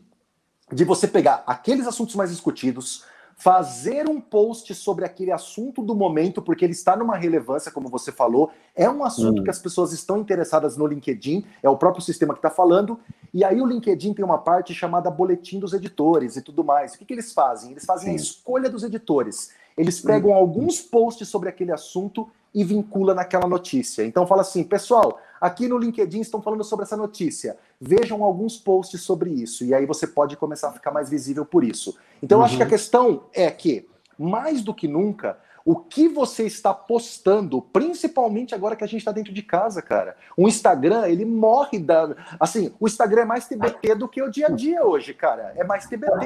Porque posta alguma. As pessoas que postam Entendi. alguma foto, elas vão ser questionadas. Mas espera aí, como é que você postou uma foto na praia agora, hoje, em plena pandemia? Então as pessoas estão vivendo de é fotos tudo antigas. TBT, né? É. TBT. Então, imagina, uma rede perde até a própria relevância que ela tinha do instantâneo da vida real bonita, dos pratos. É o iFood, que é, que é, é, o que chega pelo iFood, que agora a gente posta Cara, só a comida. O, o, meu Instagram tem uma, tem uma parte, tem uma, um post que é, que é muito interessante, porque eu moro aqui na Serra da Cantareira e de vez em quando eu tenho visitas. E aí eu faço foto das visitas e posto. Então já teve foto do Coati, já teve foto do lagarto, já teve todos esses bichos que aparecem aqui. Você mora em que lugar aí da Serra? Que lugar da Serra? Serra da Cantareira, eh, em Mariporã. É, é ah, Serra de Mariporã? São Paulo, isso. Que legal, é pertinho cara, de São legal. Paulo, mais perto de São Paulo que Mariporã, na verdade. Que legal, que legal. É perto daquela estrada da Santa... Tem uma, tem uma estrada ali que eu acho que é a Estrada Santa alguma coisa. Tem uma estrada entre Mariporã e São Paulo, na Zona Norte. É, é perto da Estrada da Roseira. Roseira, Estrada da Roseira. Então é, é, é, legal, legal, bonito ali. Gosto dessa região. É mato, é mato. Eu é sou é mato, um bicho né? do mato, eu adoro isso. Nascido no interior, criado em fazenda, amo de paixão. E, e eu tenho compartilhado muito é, esses momentos que essas, essas visitas elas não, não estão impedidas. Cara, isso daí, por exemplo, você sabe, ô Paulo, que o LinkedIn fez uma palestra esses dias e eles falaram: em junho do ano passado, o LinkedIn liberou stories no LinkedIn. E as pessoas hum. falaram assim: meu Deus, mas o que eu vou pôr nos stories do LinkedIn? E as pessoas estão colocando imagens do seu home office. Já que elas estão em casa, a foto tá. da janela, até para deixar o trabalho um pouco mais leve. Os stories que eu, Cris, já tive mais engajamento nos meus stories do LinkedIn são hum. aqueles não tão profissionais mas aqueles que mostram um pouquinho realmente assim, até daquelas maracutaias que a gente monta para poder fazer uma transmissão ao vivo com um ring light adaptado, aquelas coisas, sim, porque sim. daí as pessoas começam a ver bastidores. Então, essa sua foto das suas visitas num stories do LinkedIn com uma figurinha de home office, provavelmente a galera fale, poxa, que bacana isso aqui. Porque é o que a gente está vivendo, né, cara? Sim, sim. É. Claro. Cris, deixa eu te fazer uma pergunta na, na direção oposta, né? Você é um palestrante internacional, você, em numa outra época, né, pré-pandemia, já foi da palestra no Japão, se eu não me engano, né? Em Nova York, em vários lugares bacanas. É, eu acho que muitos palestrantes têm essa vontade de sair do país, de, enfim, uh, de conhecer outros lugares, de trabalhar em outros lugares. Qual é a melhor dica aí que você pode dar para quem quiser seguir seus passos? Cara, olha só que interessante essa pergunta sua, porque realmente bastante gente veio perguntar para mim, principalmente naquela época que foi 2019 que eu comecei a sair. Que eu acho que junto com aquilo que o Paulo falou, né? É a virada da noite pro dia depois de anos, porque minhas primeiras palestras internacionais foram em 2019. Então, assim, 2019 foi o ano que a coisa começou a ter resultado depois de vários anos aí de estrada. E aí, o uhum. que é interessante, viu, Bruno? É, a gente falou um pouquinho sobre essa questão das personas e de postar sobre o trabalho e tal. Eu, assim, desde 2014, quando eu comecei, então, a fazer posts nas minhas redes sociais como professor, palestrante, cara, eu sempre reforcei muito o meu conhecimento, o que eu sei, os resultados que eu dou. Então, por exemplo, um depoimento de um aluno, eu vou lá e peço autorização para ele e faço um post sobre isso. Uma empresa que o NPS, aquela nota lá então deu alta de avaliação pós-evento. Peço autorização para a empresa e faço um post, por exemplo, no LinkedIn com a nota que essa empresa me deu. Isso tudo para poder ir registrando o meu trabalho e mostrando o que eu estou fazendo. Isso fez com que, assim, nesses seis, sete anos que eu dou palestra, dificilmente eu precisei, por exemplo, prospectar no sentido de fazer um post falando assim: Oi, gente, venha contratar a minha palestra. Vamos lá, uhum. meus contatos estão aqui. Por quê? A cada registro que eu faço do que eu estou entregando, é uhum. onde vem as pessoas me procurando. Então, o que, que eu falo nessa questão da carreira internacional? Essas oportunidades que eu recebi, que foi para Nova York em abril de 2019, Japão em outubro de 2019, e eu ia para a África, para África em Angola agora em agosto de 2020, que já estava tudo certo, mas por causa da pandemia foi cancelado. Essas três oportunidades que tinham surgido para mim já em 2019, as três vieram de pessoas que me acharam no LinkedIn. Elas me acharam no LinkedIn por palestrante. Eu perguntei para uma delas, porque quando eu recebi o convite para os Estados Unidos, eu juro para vocês, gente, que eu perguntei, perguntei se não era golpe. Porque eu falei, gente, uma moça me chamando para ir para Nova York dar palestra com tudo pago e tal. Eu falei, vai ter alguma parte que eu vou ter que pagar alguma coisa. É um serviço que eu vou comprar um pacote de alguma coisa. Juro, cara, eu não, acreditei. Aí eu perguntei para ela de boa e falei assim, mas é verdade mesmo? Ela, não, Cristiano, eu estava procurando por palestrante no Brasil para trazer para o meu evento, porque era uma brasileira que mora nos Estados Unidos há 20 anos e estava organizando um evento. E o teu nome veio nos primeiros lugares como palestrante. Mas por quê? Porque eu uso bastante o termo palestrante no meu perfil, coloco uhum. as descrições das minhas palestras, coloco os projetos. Daí eu perguntei assim, poxa, que bacana. Daí ela falou assim, posso te dar um feedback? Eu achei o seu perfil, achei interessante a sua história, mas o que mais chamou a minha, a minha atenção foi a consistência que você tem de sempre estar postando o seu trabalho e a quantidade de gente que comenta. Porque as que comentaram me fez sentir a segurança de que, olha, esse cara deve fazer um trabalho bom mesmo, porque eu sei que as pessoas não param para ficar comentando post se elas não gostam de alguma coisa na rede social. E aí o Japão foi a mesma coisa. Foi um rapaz que me viu numa live no LinkedIn com essa moça dos Estados Unidos e falou: Cris, vi então que você vai palestrar nos Estados Unidos com ela? Pô, como é que eu faço para trazer sua palestra para o Japão? Aí quando eu peguei e postei que eu estava no Japão, o rapaz da África mandou uma mensagem e falou assim: "Poxa, como é que a gente faz?" E eu já tinha recebido para Suíça, para Portugal também, para Holanda. E aí eu já estava falando com a moça, era uma moça de uma empresa também que ela mora na Suíça, e aí de repente veio a pandemia e por enquanto pausou todos esses projetos. Bem na hora que a minha carreira internacional ia começar, cara. De verdade, assim, tava começando a, a dar essa engrenada. Mas, de verdade, Brunão, sendo bem sincero, eu fui localizado, cara. Em todas elas foram, foram eles que me abordaram porque viram nos meus posts que eu era professor e palestrante. Então eu sempre falo, tem que mostrar, cara. Não tem jeito. Senão, senão as pessoas não sabem o que a gente está fazendo, cara. Eu conheço essa sensação, Cris. A do, pandemia do chegou, a gente estava em Madrid. Madrid estava indo para o lockdown. Eu e o Bruno estávamos em Madrid. Sério que vocês estavam lá na época? Eu Sério? vi no último voo, antes do lockdown de Madrid. Meu Deus do céu, imagina o susto, cara, porque parecia que não ia conseguir é. nem voltar, né? Olha, chegou a ser um pouco preocupante. O Bruno voltou um dia antes, eu não consegui remarcar a minha passagem. E voei literalmente no último voo antes do lockdown de Madrid. Meu Deus do céu, cara. Não, foi. Eu, foi, vou. Eu, vou, eu vou contar em público, então, essa história. É, a gente estava. A gente tava, a gente ia dar um curso em Madrid, né? No dia que a gente chegou, o curso foi cancelado, porque as coisas já estavam meio esquisitas. É, mas a gente. Ficou... Né? Madrid era epicentro ali, né? É, mas a gente é ficou lá turistando e tal, porque, tipo, sei lá, os museus estavam abertos e tal, então tudo bem. E. Uh, e o Paulo ia embora num dia e eu ainda ia fazer um dar um pulo num outro país e tal. Eu ainda tinha uma semana lá de Europa. E nisso, um amigo meu que mora em Madrid me manda uma mensagem e fala assim: Bruno, olha só, tá ficando meio esquisito aqui. Se eu fosse você, eu iria embora logo, né? Porque eu acho que vai fechar tudo. E eu lembro que eu tava andando com, com a minha esposa e tal, eu comentei isso com ela, ela falou assim: não, imagina, vamos, vamos viajar aí e tal. E beleza. A gente chegou no hotel, a gente recebe uma mensagem da companhia aérea que ia para esse outro país, falando que o voo estava sendo cancelado porque o espaço aéreo estava se fechando para a Espanha, né? Os países vizinhos não queriam mais receber voo da Espanha. Eu falei, ó, oh, isso aqui é um sinal, vamos embora. Ela, não, a gente pega um carro aí e vai viajar pelo interior da Espanha. Eu falei, meu amor, olha só. Ah, bom, aí passou mais um tempo, a OMS declarou pandemia mundial. Né?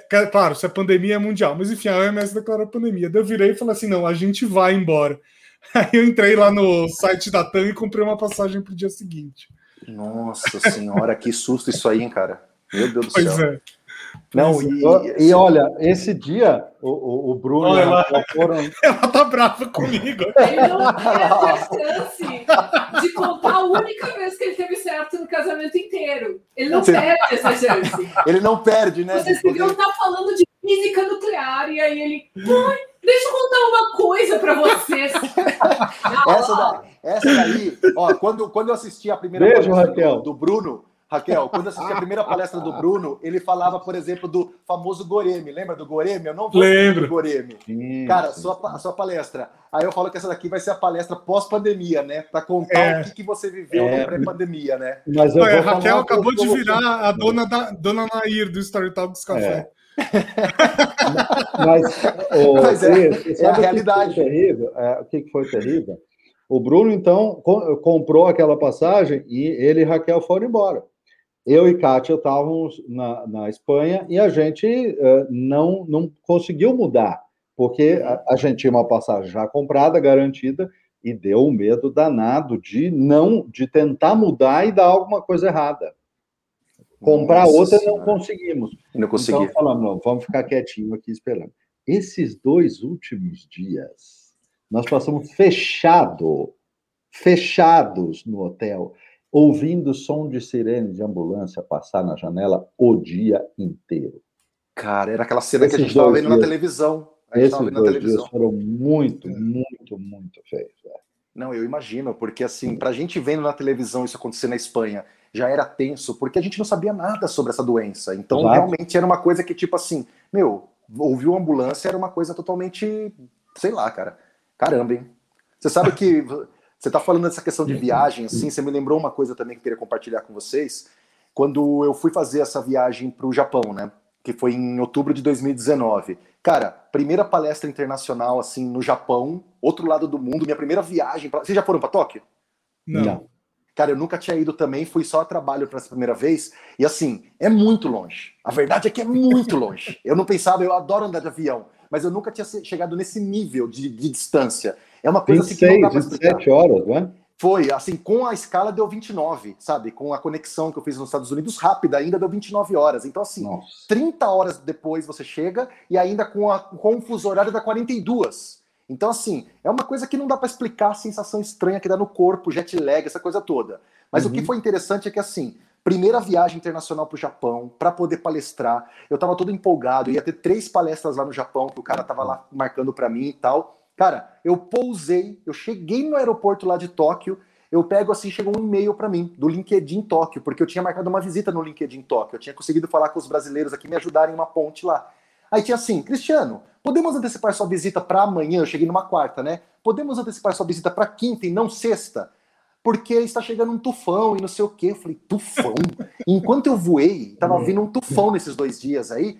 Aí beleza. Eu falei assim, tudo bem, então vamos fazer para quinta. Daí eu fui na quinta, fiz a visita no LinkedIn. E aí, quando chegou na sexta-feira, meu amigo, eu no televisão só se falava que ia ser o pior tufão dos últimos 60 anos no, no Japão e queria chegar em Tóquio que há muitos anos não chegava um tufão em Tóquio. Cara, aquilo foi me dando um desespero. E aí, nisso, o cara que organizou as palestras comigo me ligou. Cris, eu não posso mais sair da minha cidade, fecharam as cidades, eu não posso mais pegar a estrada e não posso te buscar em Tóquio para a gente ir fazer sua palestra no sábado. Porque era sábado a minha palestra e era no dia que o tufão chegava. Cara, eu juro pra você que eu sentei naquela janela olhando pra Tóquio, assim, do hotel, falei, eu vim de lá aqui para não fazer a palestra, cara, eu não acredito nisso, que eu não vou dar minha primeira palestra internacional. Imagina se eu voltar embora e não fiz minha palestra.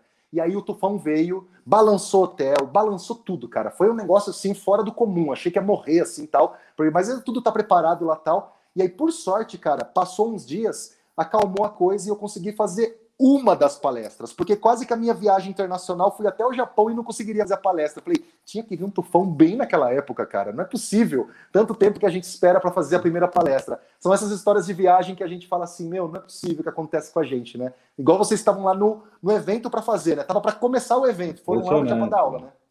É. É Mas a gente conseguiu dar aula de Portugal. Foi a última aula antes da Universidade de Coimbra fechar. Ah, vocês, nessa mesma viagem. A, a, nessa, nessa, mesma viagem. viagem. Pô, legal. Pô, então vocês também estão que nem eu. Vocês estão na expectativa de acabar tudo isso para a gente voltar para nossa carreira internacional, é, né? Exato. E, e, de fato a gente está conversando e, e, trabalhando online, né? Uh, com, com pessoas, empresas em Portugal, treinando pessoas que estão em Nova York. É, é, isso teve, uma, teve um certo lado que a gente trabalha treinando gente online há muitos anos, Cris é, assim, companhias que às vezes querem treinar diretores que estão espalhados em oito, nove países do mundo, como a gente fez em, em 19. E, e, o que acontece?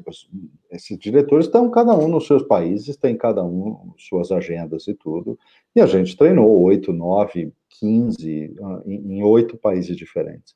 Ah, isso já era uma coisa para acontecer online, mesmo antes da pandemia. Então, esse, esse, uh, esse pegar o bonde, né, que muita gente foi pega meio de surpresa uh, e começar a fazer o trabalho online a partir dali. Eu, eu trabalho online desde 2010, eu trabalho há muito Bacana. tempo. Então, é, é facilitou a nossa vida um pouco. Com certeza, né? Já não estranhou tanto essa mudança, né? Nada. Só foi uma continuidade. Uhum. E depois desse papo sobre o passado, deixa eu fazer uma pergunta sobre o futuro.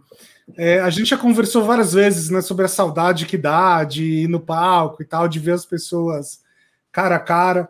É, mas você acha que a gente vai voltar exatamente como era, mesmo quando a pandemia acabar?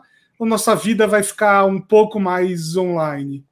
Cara, olha, pelas percepções que eu tenho hoje em dia, voltar daquela forma, eu acho que realmente a gente, se for, vai demorar muito tempo ainda, porque até a gente passar dessa sombra, essa coisa assim, esse susto, tudo que essa pandemia causou nas mudanças de relacionamento entre a gente, cara, você não consegue imaginar um evento com 5 mil pessoas de novo só porque vacinou as pessoas. As pessoas terão medos de, de repente, se reunir novamente, de estar perto, simplesmente pelo fato de que nós ficamos muito tempo trancados, mudando de vários hábitos, e as pessoas brincam muito hoje que, nossa, olha só um shopping antigamente quando tinha praça de alimentação, em 2019. E aí postaram uma fotinha brincando com uma imagem antiga e tudo mais. Lógico, a gente fala isso muito com a visão agora. Eu acho muito perigoso até eu falar agora que nós estamos num dos piores picos aqui no Brasil, e é lógico que isso uhum. nos assusta. É lógico que daqui a pouco, daqui a um ano, todo mundo começa a ser vacinado e a pandemia cair, é que nem o pessoal falava do novo normal, né? Não, porque agora o novo normal vai ser assim. Foi só abrir um pouco as coisas, a gente começou a ver que tudo estava igual de novo, né? Foi só começar a reabertura. Mas eu acho, de verdade, que no mundo profissional, o Brunão, eu acho que agora essa questão híbrida, ela vai ser meio que fixa. Essa questão da, do hibridismo, tanto na forma de trabalho, tanto na forma de home office mais, mais, mais presencial, e mais do que nunca, na, nas formas de se ganhar dinheiro. As pessoas que começaram Também a descobrir acho. que tem forma de ganhar dinheiro online, elas vão começar até a optar por isso. Mas será que eu preciso fazer algumas coisas presenciais? Será que eu, vale a pena alguns certos deslocamentos e tudo mais? Seja para ir trabalhar, seja para vocês também que atendem clientes. Poxa, o custo diminuiu muito. Uma coisa que o Paulo falou que eu gostei muito é que é o seguinte: para mim, como mercado, aumentou muito mais para mim demandas de empresas pedindo treinamentos depois da pandemia. Por quê? Por causa desse fator que o Paulo falou. Antes, uma empresa me contratava para dar um treinamento em São Paulo e eles tinham que trazer funcionários do Brasil inteiro para São Paulo, pagar uhum. avião, pagar hotel, uhum. pagar um uhum. espaço para poder fazer esse evento e tudo mais. Hoje é. eles põem 400 funcionários da empresa do Brasil inteiro e do mundo numa sala do Zoom e você vai lá e faz a sua palestra, eles só pagam seu cachê e não precisou deslocar ninguém. Eles Exatamente. até investem mais em treinamentos. Então eu acho que algumas coisas, Brunão, não vão voltar assim a ser como era não, viu, cara? Posso estar é. assim fazendo uma opinião muito assim superficial para o momento que a gente está vivendo. A gente estamos no momento mais doloroso da coisa. Mas eu acho que assim, voltar 100% vai se evitar um tempo ainda para isso, sabe? Eu acho que nós vamos ter uma ressaca a ressaca pós-Covid. Mas eu acho que tem uma coisa que é interessante, Cris, que é o seguinte, né? Além das pessoas que enxergaram outras oportunidades no online, isso as pessoas, né, os profissionais, existe uma coisa que eu acho que é, é, é conheço de muitas décadas, né? As empresas, as maiores empresas, as multinacionais, as empresas efetivamente organizadas, elas aprenderam que elas podem economizar uma montanha de dinheiro. E isso não é uma coisa que as empresas desaprendam da noite para o dia. De Concordo modo contigo. Então, assim, e eu me lembro, morando em São Paulo há mais de 20 anos que eu moro, Cris, eu me lembro de sair de casa, uh, viajar, né? Viajar dentro de São Paulo por 50 minutos, 70 minutos entrar numa reunião que basicamente já estava com uma série de informações trocadas, fazer uma reunião que durou, vai, 15, 20 minutos, às vezes menos do que isso, porque as informações essenciais já estavam trocadas, já estava tudo azeitado. Sair, entrar no carro e fazer outra viagem de 70 minutos de volta. Para que aconteceu? Para que, que, né? aconteceu aquilo? Porque se fosse minha namorada, eu, eu entendo. Para quem tem gente lá, mas cara. Olha, mesmo assim, acho que muito namoro vai ficar mais virtual. Aí já é uma outra polêmica, Bruno. Tô Essa vale um post do Bruno. Essa vale um post do Bruno, hein, Brunão? Não, você entende? Para fazer uma reunião de 10, 15 Cara, minutos, onde as pessoas já tinham as informações trocadas, nossa, é muito dinheiro, é muito tempo, né, cara? Exatamente. E assim, muita gente não quer mais pensar em voltar presencial, não quer mais trabalhar presencial, e muita empresa percebeu que não precisa mesmo você presencial. Porque as pessoas. Porque a produtividade ficou, né? É, ficou, é, ficou. Porque assim, tem. Por exemplo, eu, Cris, meu perfil como personalidade, assim, tudo mais. Eu sou um cara que gosta da rua. Eu, quando eu, por exemplo, eu trabalhei na Globo por 10 anos, pedi demissão da Globo para tocar a carreira de professor e palestrante, porque eu falei, gente, tá dando assim, tá dando atrito ficar durante a semana na Globo durante o dia, à noite dando aula e de fim de semana viajando. Eu tava ficando esgotado fisicamente e eu falei, entre um e outro, a vida de professor e palestrante é mais nova, então eu vou começar a viver mais isso. Pedi demissão em 2017 e comecei a seguir isso. Mesmo nessa época que eu saí da Globo, eu desde então comecei a pagar coworking aqui em Jundiaí. Então, quando eu não estava viajando a trabalho, eu estava num coworking aqui em Jundiaí, porque eu, Cris, precisava de um ambiente com gente. Eu precisava de um ambiente para conversar, para poder bater papo, eu precisava do barulho. Mas é esse mesmo. é um tipo, um total, cara, é, é engraçado. Sabe o que, que eu, por exemplo, assim, eu tive que fazer algumas vezes, por exemplo, de pegar e via, viajar, por exemplo, assim, viajar e chegar num hotel, cara, o trabalhar no hotel funciona para mim. Ficar dentro de um hotel trabalhando virou meu ambiente de trabalho. Eu, por exemplo, sou o Cris, abrindo o coração para vocês aqui, que estranhou pra caramba o home office. Porque eu só dentro da minha casa, sem contato com as pessoas como eu tinha, foi estranho para mim. Você viu que lá no começo da conversa a gente estava falando sobre a diferença de estar no online e de repente não estar vendo o público? Eu Sim. sinto falta de público. Mas eu acho que assim como eu sinto falta, eu fiz uma. Ah, boa! Olha que interessante vocês falaram uma coisa, tá? Eu fiz um post esses dias, eu fiz um post. Olha que exemplo que agora vocês me fizeram lembrar. Eu fiz um post esses dias no Facebook que eu pensei duas vezes antes de colocar, que eu falei assim, cara, pode gerar polêmica. Mas eu falei, eu vou colocar de uma maneira leve. Coloquei assim, ó. Olha, gente, tem gente que gosta de home office. Eu não gosto. Eu preciso de gente, eu preciso ver pessoas, eu preciso estar no coworking, eu preciso estar não sei na onde. Tudo isso que eu tô falando para vocês, eu fiz no post faz uma semana. E aí as pessoas, e aí eu falei assim: "E vocês? O que, que vocês, vocês gostam ou não gostam?" Enquanto as pessoas estavam lá, por exemplo, falando que gostam, que não gostam, tava de boa. Só que até que vem um comentário de uma pessoa falando assim, ó: eu só preciso sustentar minha família, é disso que eu preciso. Eu falei, ai meu Deus, não, tipo, eu vou começar a ficar ansioso já, porque eu coloquei que eu preciso de gente, e aí já levaram a mal e colocaram, não, eu só preciso sustentar a família, como se, tipo assim, tanta gente precisa de coisas mais sérias e você coloca que precisa de gente, aquelas coisas que acontecem em rede social. Então, assim, esse assunto home office, assim como gerou discussão ali no post, eu já começo a entender que tem gente que tá adorando estar tá em casa, tem post lá, tem comentário que fala assim para mim, discordo de você, Cristiano, eu amo estar na minha casa sozinho, sem ninguém. Adoro. Olha lá, ó. Adoro, aí, adoro. Mas Cara, adoro. Você gosta mesmo, Paulo? Adoro. Mas sem, sem menor questão. É, veja que também, é claro, e eu já postei sobre isso, é claro que eu sinto falta dos cursos presenciais que a gente ia lá, fazia o final de semana, a aula presencial é uma experiência muito legal, você tem um contato diferente com as pessoas, não, não há como negar isso, claro, e eu sinto falta disso, sim falto, sinto falta disso como um acontecimento episódico. Mas o fato de trabalhar, primeiro que eu já trabalho em home office desde 2010. Esse, esse é um ponto. Eu já estava ultra acostumado com isso. Se, uh, e, e, nesse, nesse ponto, desde 2010, em alguns momentos, algumas uh, ofertas e algumas coisas foram, eu recebi algumas ofertas que tinham esta colocação.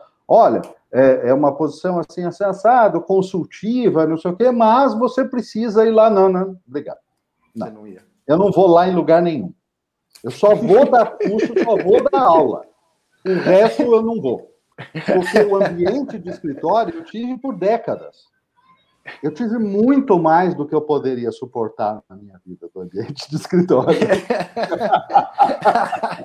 É, eu tô, mais. Muito eu estou no meio termo entre, entre vocês. É, o ambiente de escritório em si eu não sinto falta, não. Aquele trabalho que é o, o trabalho mais intelectual, que você tem que sentar, pensar, escrever, etc., isso eu definitivamente prefiro fazer sozinho, em casa, ou ir num café e fazer no meu canto. Agora eu sinto muita falta de uh, ver gente não só em, em aula, mas também em reunião eu sou do tipo que gosto de ir lá tomar um café, olhar no olho. Uma reunião Reunião, assim, quer marcar um café comigo, eu topo, é, entendeu? As suas histórias do Uber, mano. Cadê você com as histórias dos Uber? É, não ando mais de Uber. Não, não anda, então. Pois é. Não tem mais como. É, é complicado. Agora. Não, é, eu acho que aí nesse caso é que, de novo, Bruno, eu acho que realmente vai ser híbrido, porque eu acho que bate isso que a gente está falando. Olha, três perfis diferentes Então, de uma certa forma, o mundo híbrido vai atender nós três. Sim, eu, por sim. exemplo, assim, Hoje eu começo a pensar, por exemplo, como, como, como profissional, eu já começo a pensar que se os eventos ou as coisas não voltem com a mesma força, ou com o mesmo formato, ou com a mesma quantidade de gente, da forma que era, Bruno, eu já penso assim: poxa, por que não ter um produto online gravado meu, gravado, não só o ao vivo, que é o que eu tenho hoje, uhum. o, o, curso e tal, por que, que não ter um produto gravado e com a renda que esse curso gravado me gera, viver um nomadismo digital, que combinaria para mim? Viver um mês em uma cidade, Sim. de um lugar e trabalhar de lá, já me aliaria aquela coisa da necessidade de me deslocar e necessariamente não vou precisar necessariamente de um evento para trabalhar naquele lugar, mas uhum. posso estar fazendo as minhas coisas online daquela cidade, por exemplo. Então acho que a gente vai encontrar caminhos também, né, Paulo? A gente vai encontrar Sim. formas de viver diferente, né? Sem dúvida. E, e, pensar que assim, eu, né, eu adoro tomar um café e tal, mas olha só, eu já cheguei a pegar avião e ir para São Paulo só para fazer uma reunião e voltar. Isso acho que não. a cara do Paulo depois de falar dos 70 minutos, imagina se fosse com o aeroporto ainda, hein, Paulo? Passa pelo é... aeroporto. não, e assim, tudo bem, tem algumas reuniões que ainda eu acho que talvez justifiquem isso, mas. Tem que ser uma reunião. Foi um projeto que, inclusive, não, deu em nada. Ó, é, nessa... então... Bruno... Ô, Bruno, nessa parte aí eu te entendo um pouquinho, porque, por exemplo, em 2019 também eu dei uma entrevista para uma revista internacional, para na Espanha mesmo, a é. Dirigentes. Eu dei uma entrevista para a revista Dirigentes, e aí, depois que saiu a entrevista, ela saiu assim no. Saiu na revista impressa mesmo, assim. Tinha uma versão online, mas tinha impressa. Cara, juro para você que só para poder ter um motivo, me deu uma vontade de comprar uma passagem para Madrid, só para ir lá na banca e pegar a revista e comprar, porque eu não queria, não tinha como importar ela, tal, era um negócio muito caro. Falei, ah, acho que eu vou pegar uma passagem, passo uns dois, três dias em Madrid, compro lá na banca e volto, porque é um negócio interessante para minha carreira ter uma versão dessa impressa. Mas eu acho que era mais a sensação do tipo assim: vou ali fazer uma reuniãozinha e já volto, só para deslocar, sabe? É engraçado isso. justo, justo. É, gente, uma pergunta para finalizar aqui. Cris, para quem quer usar o LinkedIn com todo o seu potencial, que dicas rápidas assim você pode dar para essas pessoas que estão nos ouvindo? Pessoas que estão nos ouvindo, assinem o canal, cliquem no sininho, acompanhem nosso, nosso podcast, assinem o podcast nos, nossos, nos agregadores uh, aí do mercado, Spotify, Deezer, etc., Apple Podcasts, Google Podcasts, etc. Cris, encerra aí com chave de ouro. Acho que a primeira coisa, Brunão, as pessoas seria muito interessante elas consultarem o Social Selling Index delas, o tal do SSI, que a pessoa pode consultar pelo linkedin.com barra sales, né, sales em inglês, barra SSI. linkedin.com barra sales barra SSI, você vai descobrir de 0 a 100 quanto é o seu índice de vendas sociais no LinkedIn, ou seja, o quanto você tem um poder de venda dentro do LinkedIn, e não é só de vender algum produto, eu digo, mas de se vender na rede, a sua reputação digital. Ele vai aplicar uma nota de 0 a 100 para você por quatro itens. O quanto você preenche bem o seu perfil, o quanto você responde comentários e mensagens privadas. Se você curte, comenta e compartilha posts e também se você posta no LinkedIn e se você também prospecta, se você se conecta com pessoas, não só aceitando convites, mas você usando a busca para encontrar pessoas. Cada um desses itens vale 25 pontos, então são quatro itens, vale 100. Quando você abrir o Social Selling Index, você vai ver lá dentro uma barrinha em cada um desses itens mostrando o quanto você está indo bem ou não. Então você já começa a identificar, poxa, talvez preciso preencher um pouco mais, postar melhor e tal. Mas dica rápida para começar. Não se esqueça de pôr uma boa foto no seu LinkedIn. Tem gente que aproveita qualquer foto de rede social, coloca uma foto legal de frente, sorrindo. No LinkedIn é muito bem vista a foto sorrindo para gerar uma empatia. Coloque uma foto de capa escreva um título forte abaixo do seu nome, aquele que fala Cristiano Santos, professor, palestrante, especialista em LinkedIn, analista de mídias. Vem seu peixe nesse título colocando palavra-chave do seu cargo e área que você trabalha para você ser encontrada. Não se esqueça também de preencher um bom sobre, que é o seu resumo no LinkedIn até 2 mil caracteres. O sobre, aí vem uma parte até legal do nosso papo papo, Bruno, não se esqueçam de ter também storytelling ali, gente. Tem gente que coloca só as informações técnicas em terceira pessoa e, na verdade, nós queremos conhecer humanos ali dentro do LinkedIn. Então, os grandes sobres que a gente vê e que as pessoas usam de exemplo, em primeira pessoa e mesclando informações técnicas e palavra-chave com um pouco de storytelling da sua carreira. E lógico, preencher experiência, formação acadêmica, colocar seus cursos, projetos, pedir as recomendações, como eu citei, e uma dica, tá, gente? Não se esqueçam de ir lá e personalizar a sua URL. Vai lá, do lado da sua capa, tem um botão Editar Perfil Público URL. Tem muita gente com a URL cheia de letras e números, que fica até difícil para você pôr no cartão de visitas na assinatura de e-mail. Vamos deixar bonitona a sua URL, igual o meu lá, ficou linkedin.com barra in barra Santos Cristiano BR, que é o meu arroba em todas as redes sociais. Então, personaliza. Ufa, até fiquei sem respirar aqui, ó, para passar rapidão. Ufa. Muita informação.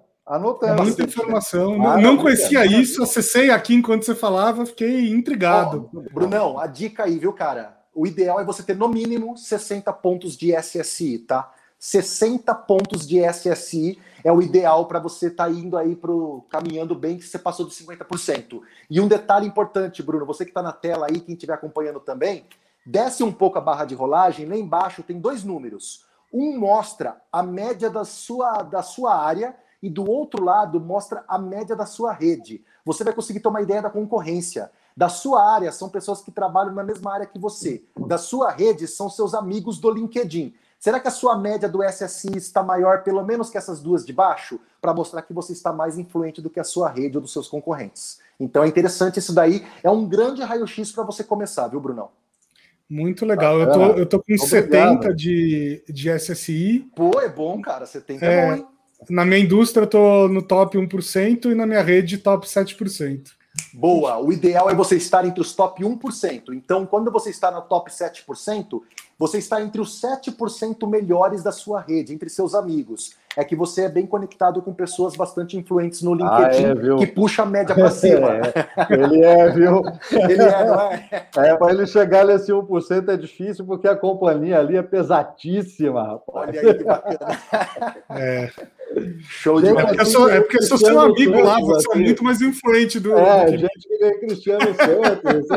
é gente pesada, rapaz.